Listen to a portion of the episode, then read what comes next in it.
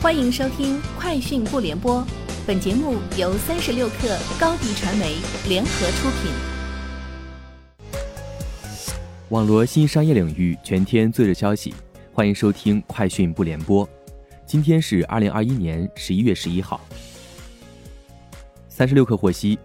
，Sensor Tower 商店情报数据显示，腾讯 PUBG Mobile 十月海外收入环比增长百分之八点八，至九千六百万美元。重回出海手游收入榜首。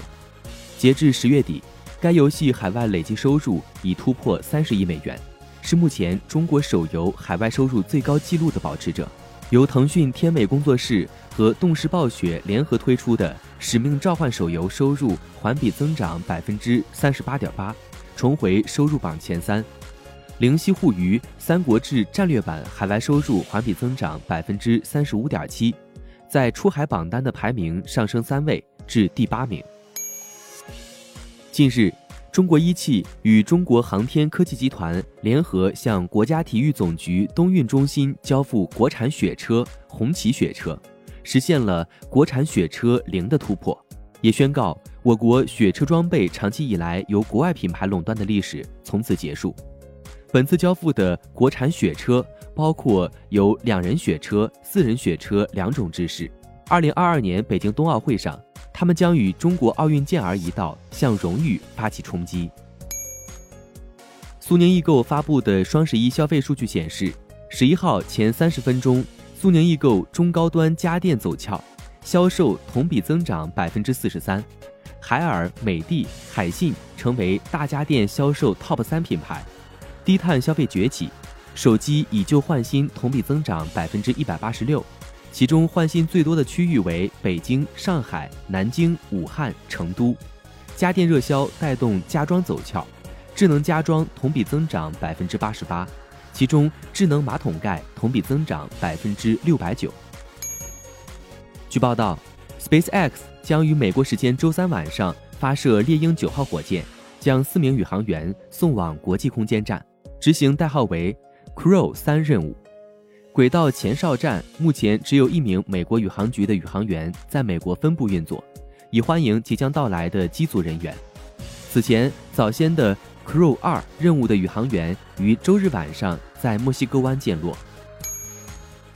据报道，苹果公司周三推出一项新的订阅服务，旨在帮助小企业主管理员工使用的苹果设备。苹果公司将这项服务定名为 Business。Essentials，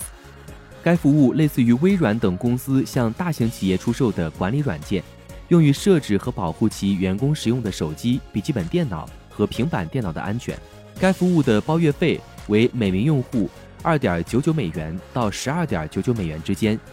具体取决于企业希望为每名员工管理多少设备，以及企业需要多大的云存储空间。Meta 与微软今天达成一些合作协议。允许客户将 Meta 的 Workplace 企业社交网络软件与 Microsoft Teams 相整合。